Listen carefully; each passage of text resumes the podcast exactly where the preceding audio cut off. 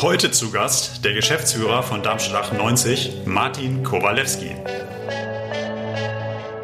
Bist du neugierig, was Erfolgreiche anders machen, wie diese Menschen drauf sind? Dann bist du hier richtig. Marco spricht mit Top-Performern über ihre Taktiken, Routinen und Gewohnheiten. Er möchte von ihnen lernen, ihr sollt von ihnen lernen. Und jetzt geht's auch schon los. Hier ist euer Gastgeber Dr. Marco Arndt. Hallo zusammen, hier bin ich wieder, euer Marco, direkt aus Frankfurt. Heute dreht sich einiges um das Thema Fußball. Mit mir am Start ist heute Martin Kowalewski. Springen wir direkt rein. Was müsst ihr über Martin wissen? Er hat in seiner Jugend ganz viel Fußball gespielt. Das hat Martin so gut gemacht, dass er schon in der C-Jugend zu Darmstadt 98 gewechselt ist. Dort hatte er dann 1987, 88 sein Profidebüt. Ganz interessant, unter dem legendären Trainer Klaus Schlappner. Einige werden sich noch an den Hut erinnern. Mit Darmstadt hat er dann mehrere Jahre in der zweiten Bundesliga gespielt. Später hat er noch weitere Stationen, unter anderem beim FSV Frankfurt oder auch, das ist spannend, bei den Orlando Sundogs, ein Profiklub in den USA. Dazu wollen wir gleich mehr wissen. Martin hat aber nicht nur auf den Sport gesetzt. An der Goethe-Uni in Frankfurt hat er ein Sportstudium absolviert. Erfolgreich. Nach dem Karriereende ist er dann Ende der 90er Jahre in Sportmanagement eingestiegen. Mit spannenden Stationen. Unter anderem beim Sportrechtevermarkter Sport5, wo er über viele Jahre die Hertha aus Berlin, Eintracht Frankfurt und Bayer Leverkusen betreut hat.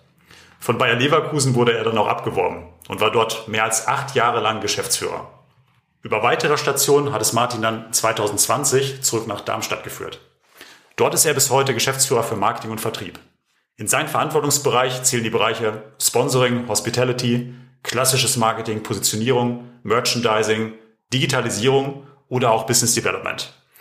Martin ist zu einer spannenden Zeit dort, denn der Verein kämpft gerade um den Aufstieg in die erste Fußball-Bundesliga. Zusammen mit Werder Bremen, St. Pauli und Schalke ist es nach 28 Spieltagen ein ganz heißes Rennen. Der Darmstadt-Trainer Thorsten Lieberknecht hat heute in der Bildzeitung gesagt, der HSV ist für mich der sichere Aufsteiger. Kann ich als Werder-Fan natürlich gar nicht nachvollziehen. Soweit, so gut. Martin, habe ich was Elementares vergessen? Naja, wunderbar zusammengefasst in der Kürze. Dank dir. Dann sage ich ganz herzlich willkommen im Performance Podcast. Vielen Dank für die Einladung. Freue mich. Bist du bereit? Ich bin bereit. Perfekt. Sag mal, hast du heute Nacht schon vom Aufstieg geträumt? Offen gestanden, nein. Also ich habe gut geschlafen, sehr tief geschlafen. Aber heute Morgen, als ich wieder im Büro war, denkt man natürlich sofort daran. Erstmal an das nächste Spiel in Nürnberg und die letzten sechs Spieltage. Wird eine spannende Zeit. Du lass uns mal beim typischen Start in den Tag beginnen. Wann wachst du morgens auf? Ich stehe unter der Woche generell so um 20 nach 5 auf. Also sehr früh, bin ein Frühaufsteher schon immer gewesen und habe jetzt so meine Rituale unter der Woche. Und du brauchst einen Wecker, um aufzustehen?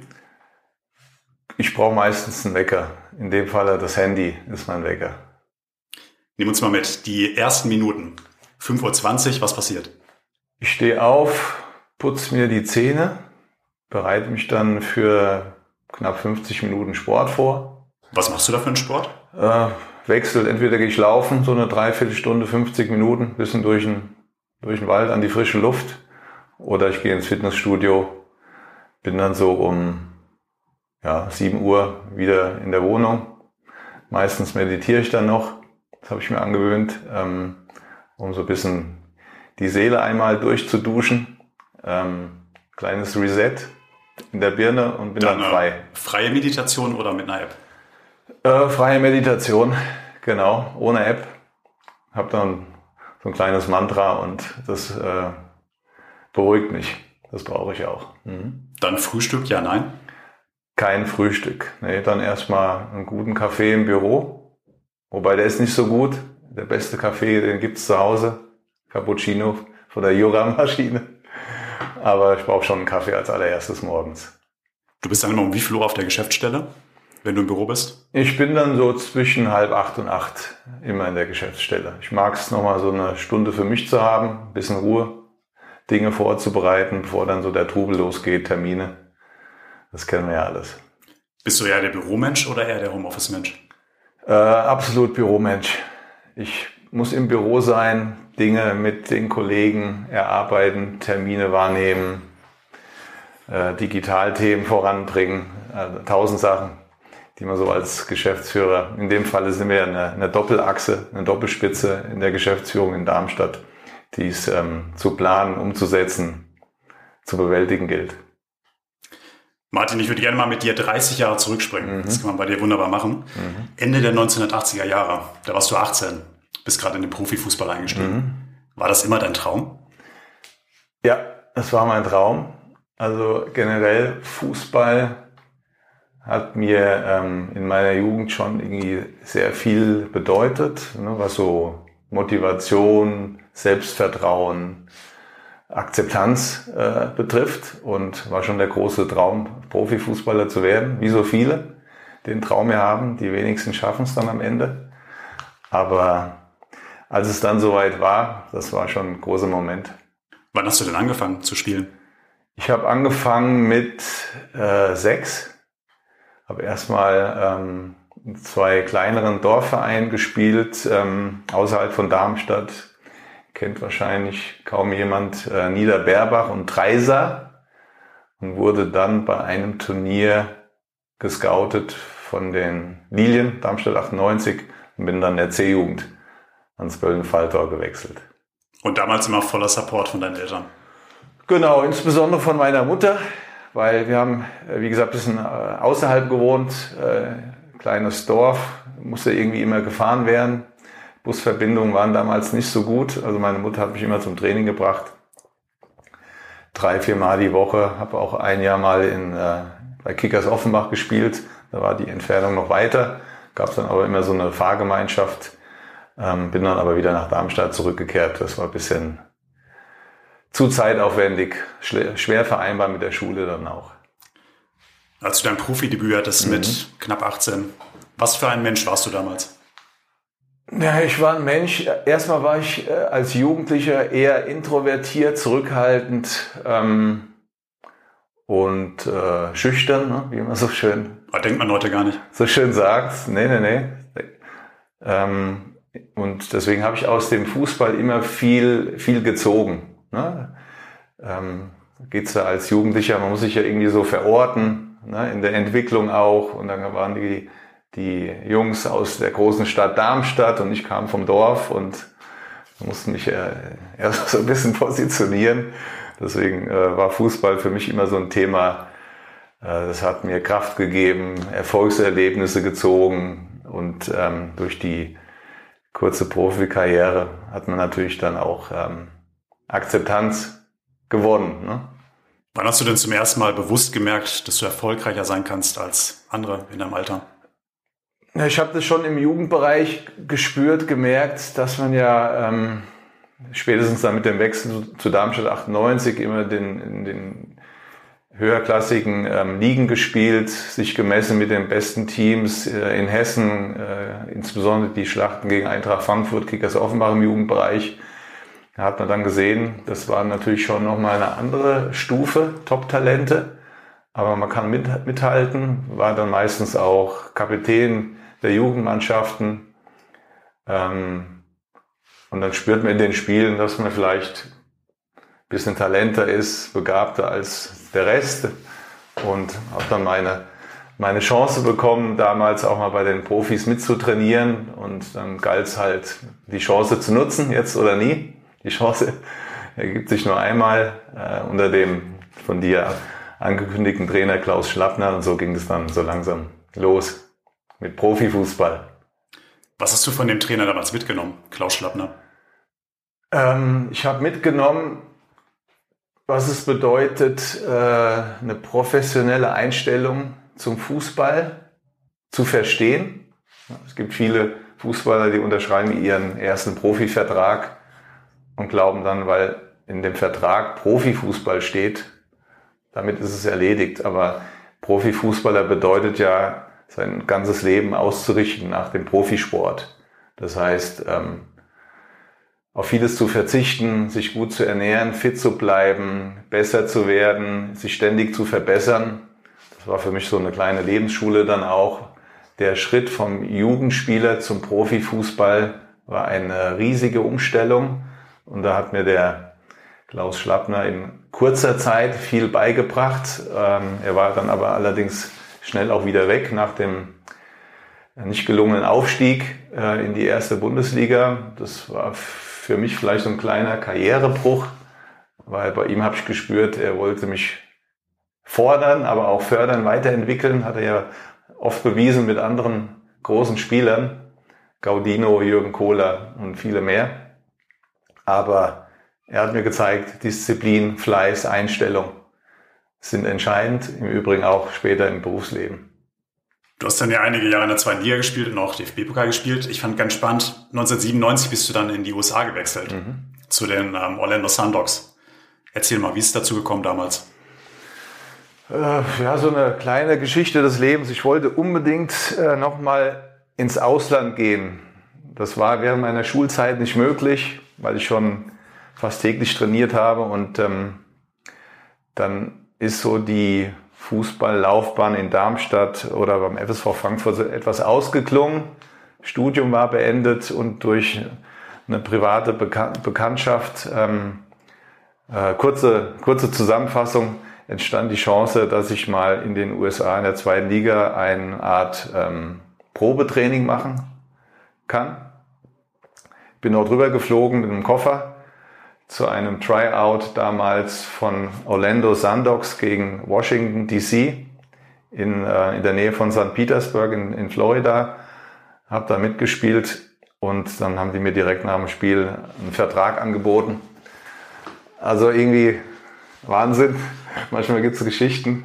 Und dann war ich so zehn Monate in den USA, habe da ähm, die Saison mitgespielt, haben uns noch für die Playoffs qualifiziert, sind dann aber in der ersten Runde ähm, ausgeschieden und dann bin ich wieder zurück nach Darmstadt. Hat lange überlegt, vielleicht dann mal länger dort zu bleiben, aber meine Freundin, meine damalige Freundin hatte was dagegen. Aber die Zeit, die war sehr, so intensiv, dass ich da sehr viel mitgenommen habe. Gibt es da irgendwas, was du heute noch an dir spürst, was immer noch typisch amerikanisch ist? Ja, also etwas entspannter mit den Dingen umzugehen, äh, trotzdem professionell äh, zu agieren. Kann mich noch genau erinnern, ich bin damals zurückgekommen, ähm, Flug äh, Orlando nach Frankfurt zurück. Und das Erste, was mir begegnet ist, war wieder diese Engstirnigkeit der Deutschen und dieses äh, Verkrampfte. Das fällt einem so auf, wenn man dann mal ein paar Monate ganz woanders war ähm, und das versuche ich dann, ja, so ein bisschen zu leben, dass man nicht alles zu bierernst nimmt, aber man kann trotzdem eine professionelle Einstellung äh, bewahren. So die gute Balance zwischen einer Lockerheit, aber trotzdem im entscheidenden Moment gilt es dann auch wieder äh, Leistung abzuliefern. Die Lockerheit ist aber nicht da, wenn ihr jetzt am Wochenende gegen Nürnberg verlieren würdet, dann wäre die Lockerheit weg. Ja, wir versuchen natürlich irgendwie mit der Situation positiv locker umzugehen. Wir glauben, dass äh, andere Mannschaften wie Hamburg, Bremen, Schalke, die haben, glaube ich, deutlich mehr Druck. Wir haben jetzt noch sechs Spieltage, haben, glaube ich, schon auch eine Chance. Aber am Samstag geht's weiter, morgen in Nürnberg und dann wir sehen, was passiert. Du, wenn du zu Auswärtsspielen fährst, mhm. hast du dann die gleiche Routine oder wie machst du das? Dann schläfst du auch im Hotel? Nee, bei mir ist es so eher selten. Ich fahre meistens dann am Spieltag mit dem Auto zu den Auswärtsspielen, entweder alleine oder nehme noch äh, Kollegen mit und nutze die Zeit, mich fortzubilden über Podcasts, höre mir auch gerne Hörbücher an über Audible. Dann die Ruhe im Auto ist eher, wäre gefährlich, ne? sondern ich nutze wirklich die Zeit, mich weiterzubilden über ganz unterschiedliche Formate. Bin jetzt niemand, der gerne Zeitung liest sondern ich sauge Informationen über das Ohr auf. Ich höre auch gern anderen Menschen zu. Zeitung wäre auf der Autofahrt natürlich auch schlecht. Wäre schwierig, ja. Wir müssen uns das so vorstellen. Ja. Du bist ähm, am Wochenende in Nürnberg, ihr habt das Spiel. Ja. Und nach dem Spiel, da setzt du dich dann ins Auto und fährst zurück. Genau, genau. Also morgen, ich fahre morgen, morgen Mittag dann runter nach Nürnberg. Wir werden so drei, vier Stunden Autofahrt sein. Da ziehe ich mir dann irgendwie einen coolen Podcast rein und auf der Rückfahrt je nach Ergebnis erstmal wieder so ein bisschen Cool Down im Auto. Ja. Und dann brauche ich aber auch wieder so ein bisschen Entertainment.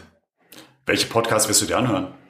Äh, wahrscheinlich wieder OMR-Podcast oder Hotel Matze, finde ich auch immer ganz spannend. Äh, Brecht, bisschen philosophisch ausgerichtet oder Digital-Podcast. Manchmal plane ich entweder was oder schaue mir spontan mal was Neues an oder höre mir was Neues an. Ja, schöne Grüße an Philipp Westermeier, der kommt fast in jeder Folge als Empfehlung vor. Martin, was ich bemerkenswert finde, du hast nicht nur auf den Profisport gesetzt, sondern du hast parallel ja auch noch ein Studium an der Goethe-Uni gemacht. War das eher mhm. Zufall oder bei dir ein Generalplan? Ja, also ein bisschen Plan war dabei. Ich habe relativ früh gemerkt, dass mein ganz großes Ziel im Fußball, erste Liga zu spielen, dass vielleicht dann doch das Talent nicht gereicht hat und meine körperliche Konstitution war ab und zu mal verletzt, immer muskuläre Probleme, dass ich es einfach nicht schaffe. Und dann war für mich klar, was mache ich jetzt? Muss ja irgendwie noch ähm, was anderes möglich sein. Habe ich dann entschieden, Sport zu studieren. Ähm, und deswegen war dann klar, dass ich auf die Karte Studium setze, mit dem Vorteil über den Fußball, habe dann noch äh, zweite, dritte Liga ja weitergespielt, konnte ich mir mein, Fuß, mein Studium finanzieren, war also nicht abhängig irgendwie von Dritten, von meinen Eltern oder sonst wem. Das war ganz angenehm und habe dann das Doppelstudium relativ zügig auch durchgezogen, weil ich dann den Ehrgeiz schon hatte und es war so immer auch, äh, das war mir wichtig, ein klares Ziel vor Augen zu haben und das Ziel beruflich für mich war dann, ich möchte trotzdem in die erste Liga kommen. Ich habe es auf dem Platz nicht geschafft, wie komme ich jetzt dahin, es äh, im Büro zu schaffen. Und ähm, für mich war dann klar, ich muss irgendwie besser als die anderen sein.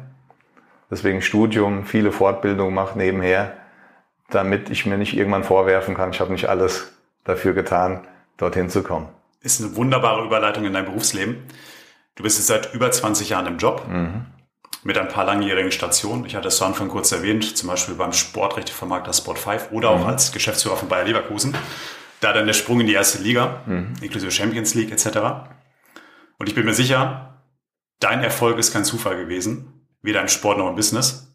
Gibt es bei dir eine Eigenschaft, auf die du dich immer verlassen konntest, die dich immer vorangetrieben hat?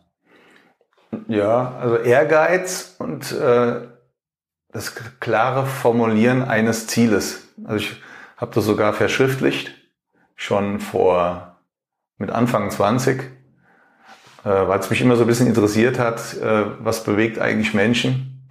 Ne? Wie kann man irgendwie seinen Werdegang beeinflussen selbst, um nicht zu abhängig zu sein von anderen? Wenn man sich auf andere verlässt, wird man oft verlassen. Wenn man sich auf sich selbst verlassen kann, ist es ähm, vielleicht etwas besser. Und deswegen habe ich mir dann auch mal Ziele formuliert, verschriftlicht ähm, und habe mir dann überlegt, was muss ich alles tun, damit, ich, damit sich die Wahrscheinlichkeit erhöht, dorthin zu kommen. Manchmal muss man ein paar Umwege gehen, muss auch mal wieder, keine Ahnung, ein paar Schritte die Treppe runtergehen und dann geht's mal wieder nach oben. Manchmal hilft einem auch jemand dabei. Ähm, das verfolgt mich irgendwie mein Leben lang. Ich brauche immer mal wieder ein Ziel. Ähm, so wie ich dann auch mal einen Marathon gelaufen bin, dann war ich mal ein paar Wochen in Tibet im Kloster. Ich brauche immer mal so irgendwie ein Thema, was mir so, so einen Reizpunkt positiv setzt. Das war mir immer wichtig. Und die Ziele schreibst du dann wirklich auf? Genau, das habe ich äh, lange Jahre gemacht. Äh, Ziele, also nicht nur beruflich, aber auch privat, sozial, äh, familiär, ähm, weil mir so eine Balance immer wichtig war. Und das hat mir gut getan, ja. Erzähl doch mal ein bisschen mehr. Hast du es per Hand aufgeschrieben oder was hast du da für einen Rahmen genutzt? Ich habe das per Hand aufgeschrieben, genau. Ähm, und das kennst nur du oder auch deine? Das kennt meine Frau auch. Also wobei meine, meine Frau kann ich ja damals noch nicht. Ich habe die ersten Notizen 2002 gemacht. Die habe ich heute noch. Vieles hat funktioniert, anderes hat nicht funktioniert, aber sehr spannend. Und ich habe mich immer dafür interessiert, was bewegt so andere Menschen, ne? was was versteckt sich hinter den Masken der Menschen. Weil wir laufen ja alle so ein bisschen mit Masken hier durch die Gegend. Meistens ist hinter der Maske, ähm, findet man was anderes vor. Und das interessiert mich seit jeher. Ich gucke den Menschen gerne in die Augen, beobachte Menschen gerne und frage, was macht dieser Mensch so? Was bewegt ihn? Äh, was sind positive Energien? Ähm, das macht mir extrem viel Spaß. Genau. Bei deinen Zielen, die du dir aufschreibst, bist du da freundlich zu dir selbst oder quälst du dich? Das sind schon ambitionierte Ziele, ja. Aber lieber ambitioniert, das heißt ja auch nicht immer, dass man das dann unbedingt erreichen wird. Aber Ambition war mir immer wichtig, immer, noch heute. Auch jetzt in dem Job in Darmstadt. Wir haben uns auch ambitionierte Ziele in einem Leitbild formuliert. Äh, das begleitet mich so ein Stück weit. Ist die erste Liga da das klar formulierte Ziel bei Darmstadt? Nee, ist nicht das klar formulierte Ziel, sondern das klar formulierte Ziel ist in unserem Leitbild Top 20. Und Top 20 bedeutet, wir wollen die Ambition haben, vielleicht irgendwann mal wieder aufzusteigen. Und wir wollen die Ambition haben, als Organisation in jeder Abteilung auch Top 20 zu werden. Das heißt, ich will, dass der Vertrieb Top 20 wird, gemessen äh, am deutschen Fußball. Ich will, dass unsere Organisation Top 20 wird, Marketing, unsere Digitalstrategie Top 20, unsere Finanzbuchhaltung Top 20. Also das ist so ein bisschen, äh, dass sich der, das Mindset verändert. Das ist was anderes. Man kann irgendwie damit zufrieden sein, dass wir im Profifußball sind. Als Zweitligist war der Verein ja schon mal früher auch über 20 Jahre, so ein bisschen der Dinosaurier der zweiten Liga. Nur jetzt haben wir irgendwie die Infrastruktur geschaffen für Profifußball in Darmstadt mit einem ähm, modernisierten Stadion. Und jetzt müssen wir zusehen, dass wir auch die Organisation anpassen, aber mit Augenmaß und äh, ohne, ohne Druck. Ähm, das macht großen Spaß gerade. Das, was du beschreibst, ist ja ein hochperformantes Umfeld. Mhm. In dem bewegst du dich jetzt seit drei Dekaden. Mhm. In der Zeit hast du viele Leader erlebt, viele mhm. Führungskräfte. Mhm. Heute bist du selbst einer. Mhm. Was macht aus deiner Sicht eine gute Führungskraft aus? Ähm, also ich habe ja zum Glück viele Trainer erlebt. Also in meiner fußballerischen Karriere, will ich gar nicht sagen, Laufbahn, habe ich ungefähr 20 Trainer erlebt. 20. In einem kurzen Zeitfenster. Eine Menge. Das ist eine Menge. Das heißt auch viel über Mannschaftsführung, äh, Teamgeist, unterschiedliche Persönlichkeiten zusammenzuführen, vielleicht auch Kulturen. Ne? In meiner Zeit in den USA, wir, wir waren, glaube ich, sechs verschiedene Kulturen, Amerikaner, Engländer, Schotte, ich als Deutscher, Japaner, ähm, ein afrikanischer Spieler dabei. Also ich war Ausländer in den USA, das auch mal zu spüren, wie es ist, als Ausländer im Profisport, ne, sich zu etablieren, zu beweisen.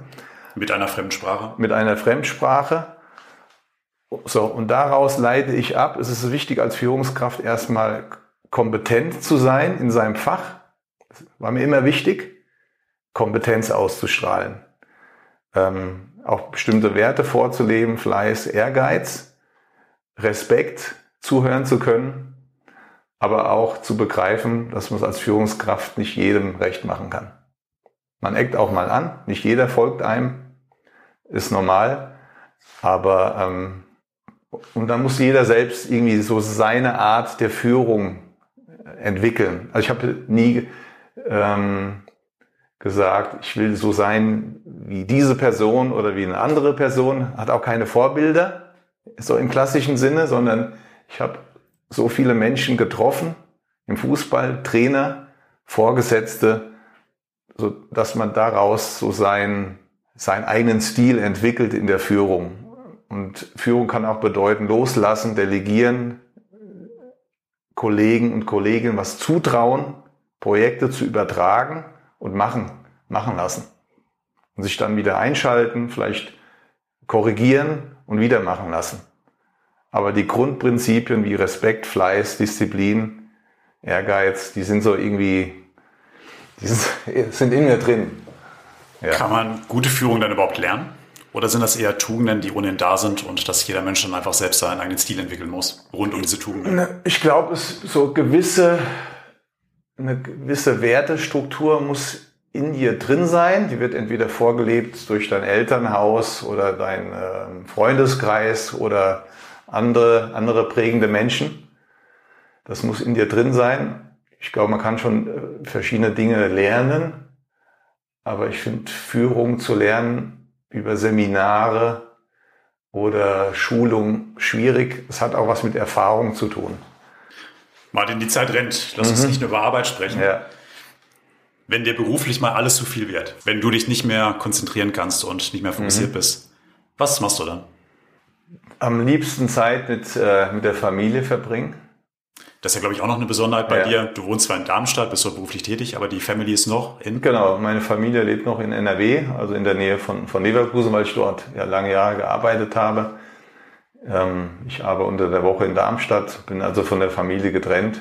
Deswegen ist die wenige Zeit, die wir als Familie haben, dann sehr kostbar. Zwei, ähm, zwei Töchter, 16, 18, also die sind so langsam aus den Gröbsten raus. Trotzdem genießen wir die gemeinsame Zeit, auch mit Hund.